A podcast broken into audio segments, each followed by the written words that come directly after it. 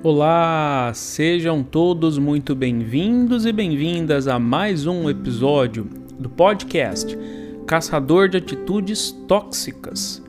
Eu sou Gulliver Nogueira, mestre em psicologia e professor, e o tema escolhido para discutirmos no episódio de hoje será sobre liberdade emocional. Por que eu quis fazer o podcast com esse tema? Eu não sei se você ficou sabendo, mas recentemente houve aquela grande dificuldade e talvez até uma certa polêmica do caso DJ Ives. E eu manifestei algumas opiniões a respeito nas minhas redes sociais, mas uma delas que eu acho que foi pouco compreendida foi sobre a necessidade de ele ter tido um controle emocional maior para exatamente evitar o que aconteceu. Ele, infelizmente, perdeu a cabeça em virtude de sei lá o que. Muitas pessoas afirmam de que houve um desentendimento entre o casal. Ele mesmo, o próprio DJ Ives, afirmou e de fato houve a divulgação dessas, é, desses áudios, né, de que a ex-esposa dele é, exercia uma certa prisão emocional sobre ele, uma certa opressão, acho que foi o termo que ele usou em um, um site de fofoca aí. E isso me fez refletir sobre a importância de tentar fazer as pessoas pensarem a respeito da, dessa necessidade. O controle emocional dentro de um relacionamento, independente se é homem, se é mulher. E eu tomei essa decisão de falar a respeito desse assunto hoje. Mas antes eu preciso conceituar com você. Você sabe o que, que é prisão emocional? É, se a gente parar para pensar, né, situações que envolvem prisão emocional, seja em relacionamento qualquer, até dentro de família também isso pode acontecer muito. Mas um dos componentes principais, que eu acho que é o, é o elemento central da prisão emocional, é o que a gente chama de chantagem emocional. Por que, que eu quero destacar isso? É, e é uma atitude bem tóxica, diga-se de passagem, porque nos áudios que hum, foram soltos aí na, na internet a respeito da ex-esposa do DJ Ives, ela faz uma afirmação. É uma afirmação mesmo. Ela faz uma ameaça como forma de chantagem para poder. Eu não, eu não sei se eu entendi bem, mas parece que ela queria evitar que, ele, que o DJ saísse de casa. E ela começa a fazer chantagens. Ela fala assim: olha, eu me mato junto com a Mel, que é a filha deles. Eu achei isso um tanto quanto chocante. Isso deixou o DJ Ives assim, no áudio, quem teve a oportunidade de ouvir, é, dá para perceber que ele fica preocupado, assim, ele tentando convencer ela de não fazer uma besteira, enfim. Não sei até que ponto ela falou da boca para fora, se realmente há intenção ou houve intenção de fazer isso mesmo, caso alguma coisa acontecesse lá entre eles, enfim. E já abro um parêntese para fazer um esclarecimento. O objetivo de refletir sobre prisão emocional, sobre chantagens emocionais que acontecem dentro de relacionamento, porque não só mulheres fazem isso, mas homens também fazem, claro, obviamente, não é defender o, o próprio DJ, não é defender atitudes violentas e agressivas, não. Eu quero fazer um recorte da realidade para refletir sobre esse tópico, é, controle emocional. Necessidade de se ter controle emocional. E eu estou pegando elementos do que aconteceu, especificamente no caso da vida do DJ Ives, para poder refletir com vocês a respeito. Então, voltando ao tópico chantagem emocional. Esse é o principal componente para fazer com que, dentro de um relacionamento, a liberdade emocional não aconteça. Isso pode ter objetivos, obviamente. Porque a pessoa que tende a querer prender o outro emocionalmente, ela tem uma intenção.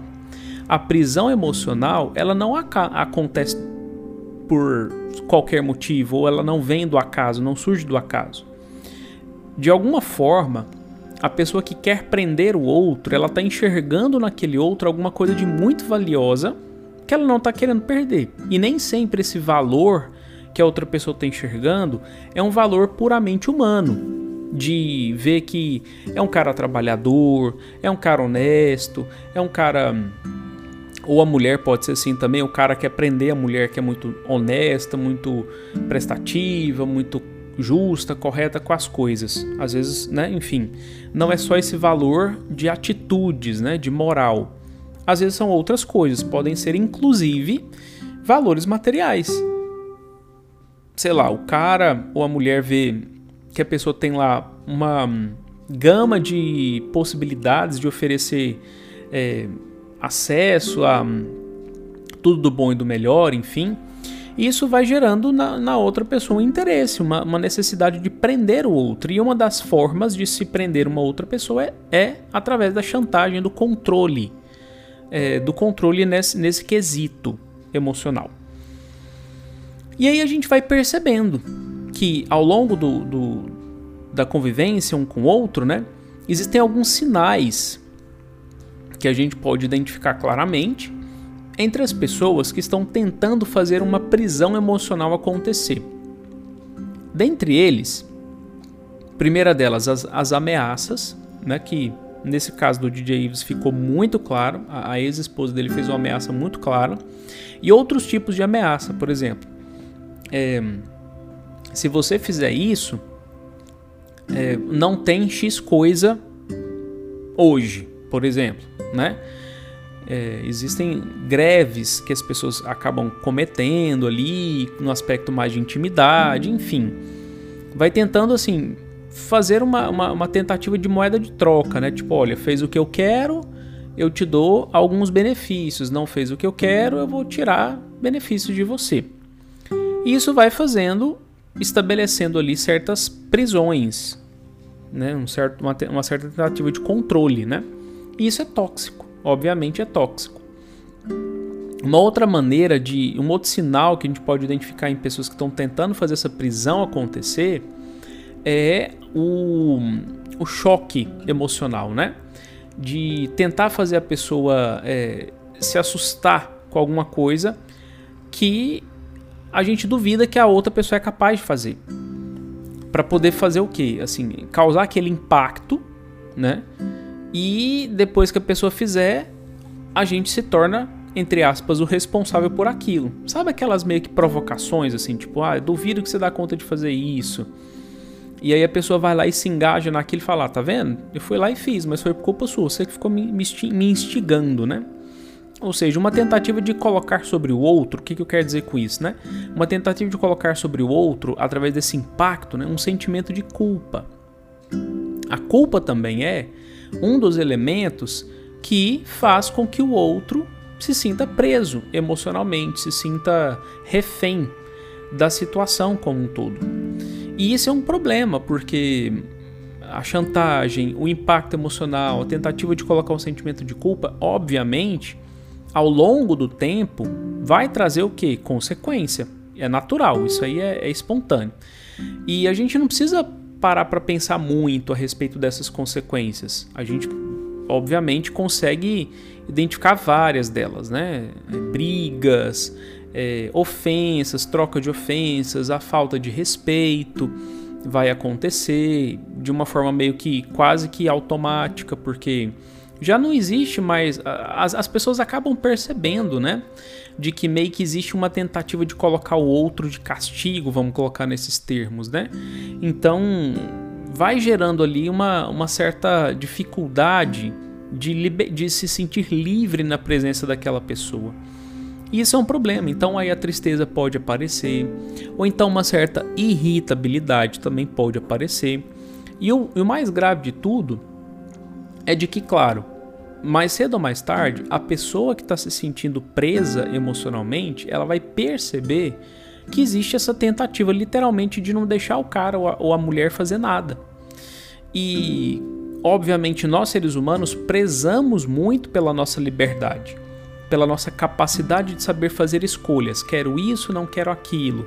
Prefiro fazer assim, não prefiro fazer assado. E assim sucessivamente. E quando a gente percebe que tem alguém tentando interferir na nossa capacidade individual e inalienável de escolher o que fazer na vida, a gente tende a fazer o quê? fugir desse, dessa prisão, fugir desse calabouço, fugir dessa prisão mesmo, enfim. E aí, obviamente, isso é porta aberta para tentativas de pular cerca se existir um relacionamento amoroso. Pode ser que tenha sido o caso da, do próprio DJ, assim, não sei se existiu isso ou não. Mas todo tipo de prisão emocional, ela traz consequência nesses moldes. Então vai sempre esbarrar na pessoa que está sendo o prendedor, vamos colocar assim, aquela pessoa que quer exercer esse papel de algoz, de, pre, de prender, né? De, de, de, fiscal, enfim.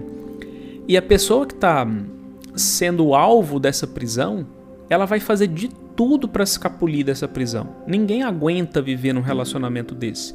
Então, se a pessoa não tiver forças ou ela se submeter passivamente a essa condição de prisão, pode instalar na pessoa que está se, tá sendo presa, vamos colocar entre aspas nesse sentido, é, depressão, ansiedade, é, alteração de humor, adqu, é, aquisição de vícios, é, alterações de padrões alimentares, alteração do padrão de sono, é, aquisição de ganho de peso ao ponto de chegar até talvez numa obesidade não, não intencional, mas em virtude de uma série de contextos aí relacionados à estrutura de interação social.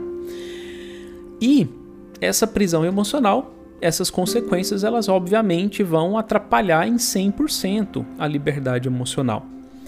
Então, se a pessoa porventura ela se identificar nessa situação de prisão emocional, ela não, ela tá vendo que ela tá lá tendo uma dificuldade de se livrar dessa pessoa, não está tendo controle emocional, de não responder ou não reagir às provocações ou às tentativas de chantagem de uma outra pessoa para proibir de fazer X ou Y coisa porque já não existe diálogo, né? E aí fica o questionamento: peraí, então o que, que é que eu tenho que fazer para conseguir de fato ter essa liberdade emocional?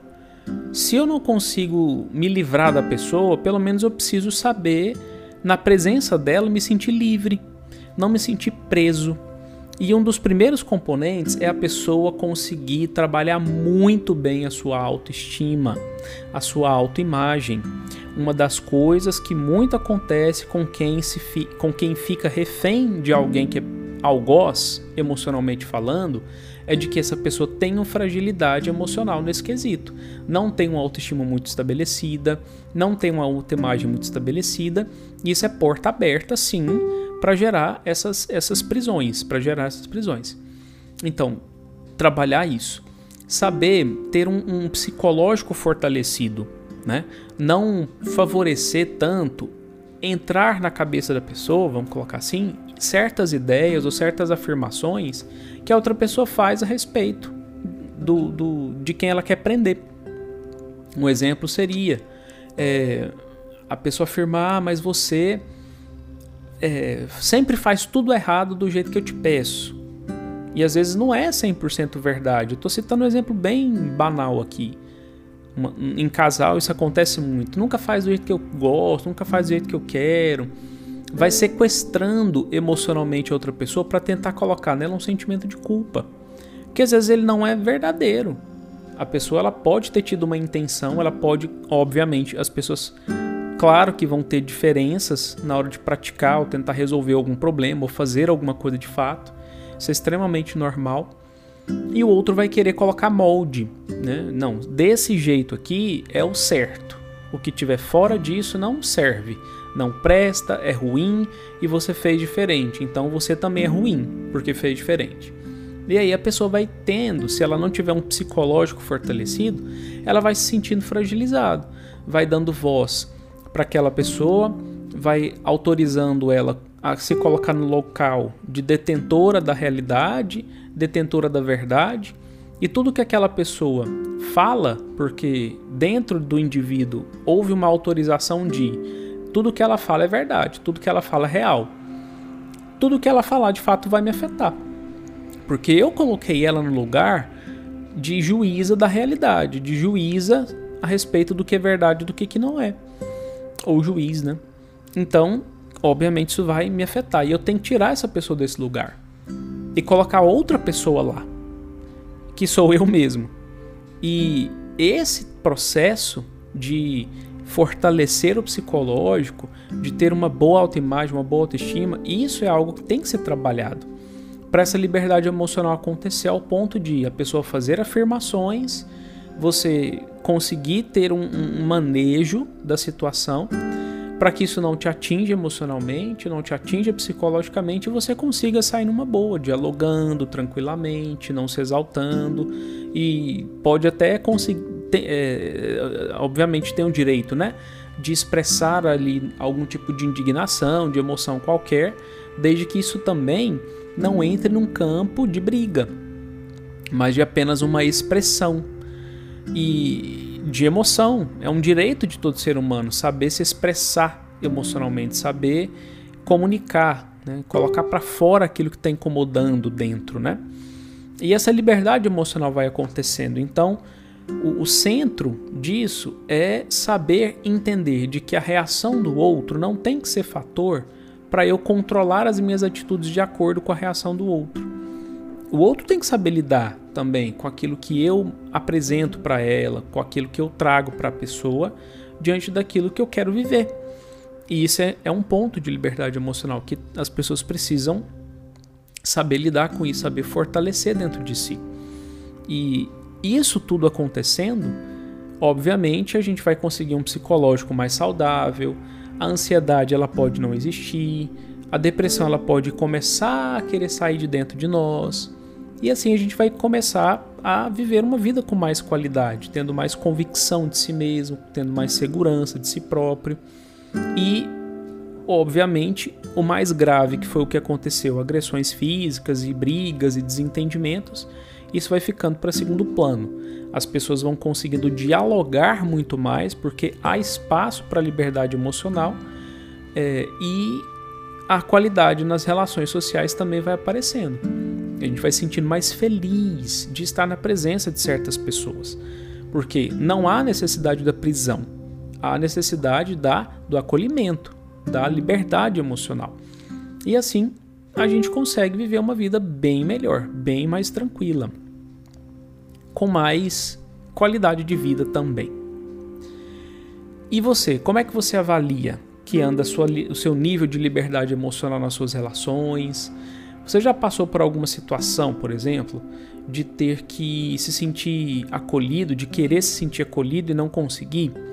Ou de você ter que acolher alguém, deixar essa outra pessoa se expressar emocionalmente e você às vezes não conseguir ou conseguir parcialmente? Como é que anda essa prisão ou controle emocional nas relações sociais que você estabelece com as pessoas? Fica aí a reflexão para você. E esse foi então mais um episódio do podcast Caçador de Atitudes Tóxicas. E quero agradecer a mais uma vez a vocês, meus ouvintes, amigos e amigas, que sempre me inspiram e me apoiam.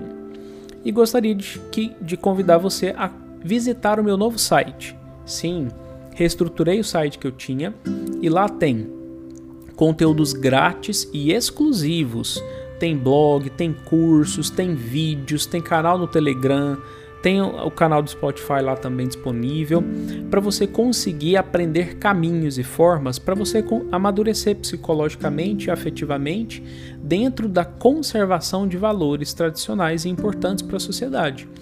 E lá também no meu site tem o endereço para todas as minhas redes sociais: Instagram, YouTube, Facebook Clubhouse. O endereço é www gullivernogueira.com.br. E se você avalia que esse episódio agregou algum valor na sua vida e você conhece alguém que pode também se beneficiar de alguma forma com o conteúdo que foi aqui exposto, compartilhe com essa pessoa. Vamos ajudá-la a refletir sobre pontos importantes também de sua vida.